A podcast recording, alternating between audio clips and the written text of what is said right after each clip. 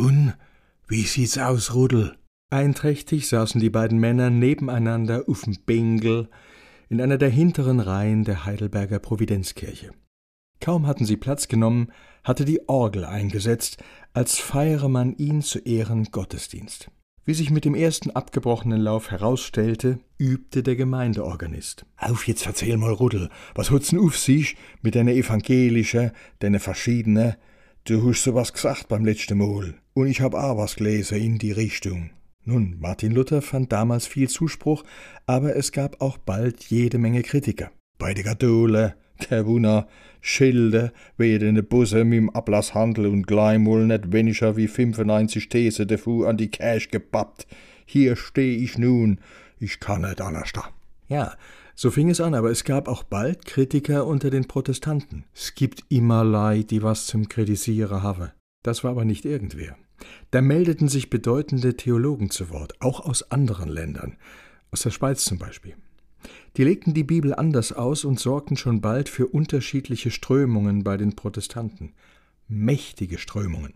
Auf der einen Seite gab es also die Lutheraner, auf der anderen die Calvinisten, die Zwinglianer. Das hab ich gemeint. Calviniste, Zwinglianer, Lutheraner, ah, das kann ja nicht so arg sein. Hut mal halt bissel disputiert. Naja, aber das waren nicht irgendwelche Diskussionen. Da ging es um Lager, um Abgrenzung, um Bekenntnisse, um entweder oder. Das verstehe ich nicht. Um was kann man sich da streiten? Ein ganz zentrales, sehr kontroverses Thema, das Abendmahl. Die Bedeutung von Brot und Wein kann man unterschiedlich auslegen. Ist das nun symbolisch? Inwiefern ist Jesus beim Abendmahl anwesend? Aber Hermel Rudel, das hat aber doch mit der Leid nix zum du, die bu einfach an Gott glauben und an de Jesus schön in die Kirche gehe und o wird sich bedanken, weil's ihnen gut geht und bete, dass sie am anderen Tag auch was zum Spachtel habe. Oder dass sie mocke beim Fußball ein Tor schieße. Das hab ich als gemacht, ich geb's ja zu. Aber das ist doch gleich mal wascht, was du ein paar von deinen Theologen auskaspere. So war es eben nicht. Es gab sehr wohl unmittelbare, massive Auswirkungen der verschiedenen Lehren. Manche wollten, dass es in der Kirche keine Bilder mehr gibt, damit die Gläubigen nicht abgelenkt werden. Und alles, was irgendwie nach Schmuck aussah, wurde zerstört oder entfernt. Mancherorts wurde sogar das Orgelspiel untersagt. Fundamenta Lichte, Fanatiker, die gibt's immer. Und die Mächtige, was habe die gesagt? Die waren involviert, maßgebend sogar. Es heißt, ein Kurfürst habe sich höchstpersönlich bei solchen Säuberungsaktionen von Kirchen beteiligt. Es gab ja eine ganz enge Verbindung von Kirche und Politik. Wenn sich ein Fürst einer Strömung anschloss, war damit klar, wir sind ab jetzt keine Lutheraner mehr, wir sind Calvinisten. Punkt. Ah, klaro, ah, logisch, ah, das versteh ich voll. Kommissar Günther schüttelte verständnislos den Kopf. Die Luther, der ist ja bloß einfach evangelisch, aber mir, wir sind evangelischer. Und wenn wir so weitermachen, dann wären wir sogar evangelisch Premium. Äh, Wunder, dass sie unseren Jesus nicht gleich mal ausgeschlossen haben. Der hat ja gleich gar keine Ahnung gehabt. Schön komisch, oder? Da haben sie grad beim Papst die Unfehlbarkeit abgeschafft und dann haben sie nix Besseres zum Du, als wie die Unfehlbarkeit fast sich selber gleich mal wieder schä zum Affine. Bin ich froh, dass das heit keine Rolle mehr spielen tut. Kommissar Günther warf seinem Freund einen fragenden Blick zu. Oder? Jein. Rudolf wand sich sichtlich. So dramatisch natürlich nicht mehr. Aber? Das führt zu weit. Wir sind ja hier nicht in einem Oberseminar. Mich würde wiederum interessieren, warum glaubst du, du bist evangelisch? Ehrlich gesagt, ich glaube, ich bin das erste Woche evangelisch. Wie ich 14 war, du holst Käse auf, du gehst jetzt zum Konfirmandenunterricht. Aller gut hat man das gemacht, weil man das einfach gemacht hat.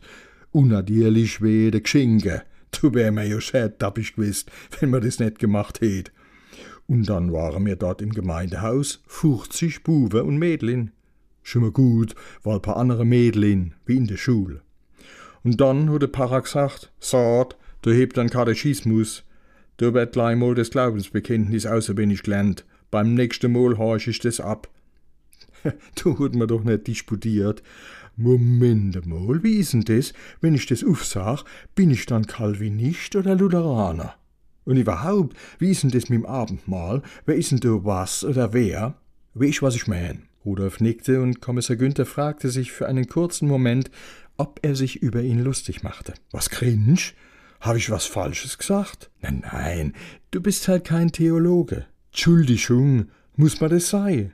Ich sag dir mal eins, Rudel, wenn ich zum Abendmahl gehe, und das ist nicht so oft, aber wenn, dann ist es nicht immer gleich. Manchmal bin ich noch müd und horch gar nicht, was gesagt wird.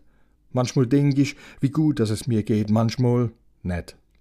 Manchmal denk ich, wieso denk ich jetzt das grad? Müsst ich nicht was anderes denken? Manchmal denk ich, heit geht's aber arg, arg lang. Manchmal denk ich, nix.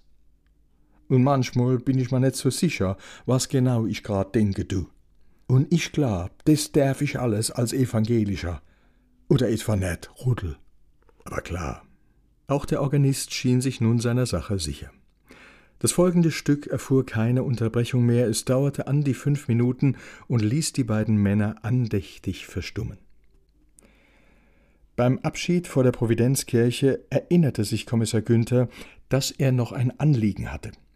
Ingas Sohn halte ein Referat in Geschichte. Er habe ihm versprochen, ein bisschen dabei zu helfen, und vielleicht könne er, Rudolf, Material beisteuern. Der junge Mann würde gerne diesen Silvanus zum Thema machen. Du erinnerst dich, der Theologe, den man hingerichtet hat in Heidelberg. Genau. Was hat er noch gestellt? War er nicht evangelisch genug? Oder zu arg?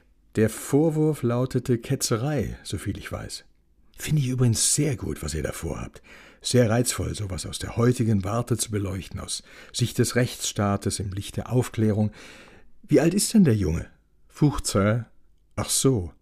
Wie ach so? Naja, in dem Alter haben die Jungs ja nicht so großes Interesse, sich in solche Themen einzuarbeiten. Das setzt ja schon gewisse Bildung und Lebenserfahrung voraus. Langsam, Kommissar Günther verspürte den Drang, für Nolan Partei zu ergreifen. Das kommt immer drauf an. Es gibt halt Buwe, die interessieren sich. Und das ist so einer. Ich mein, soll ich dem sagen, wie bitte? Du willst was zum Silvanus machen? Das schaffst du nie. Mach doch lieber was zum Batman. Da hast du natürlich recht. Ich kann mal schauen, was ich zu dem Thema finde. Man muss dem jungen Mann schon was anbieten, was kreuz. Nicht, dass der sich unerfordert fühlt.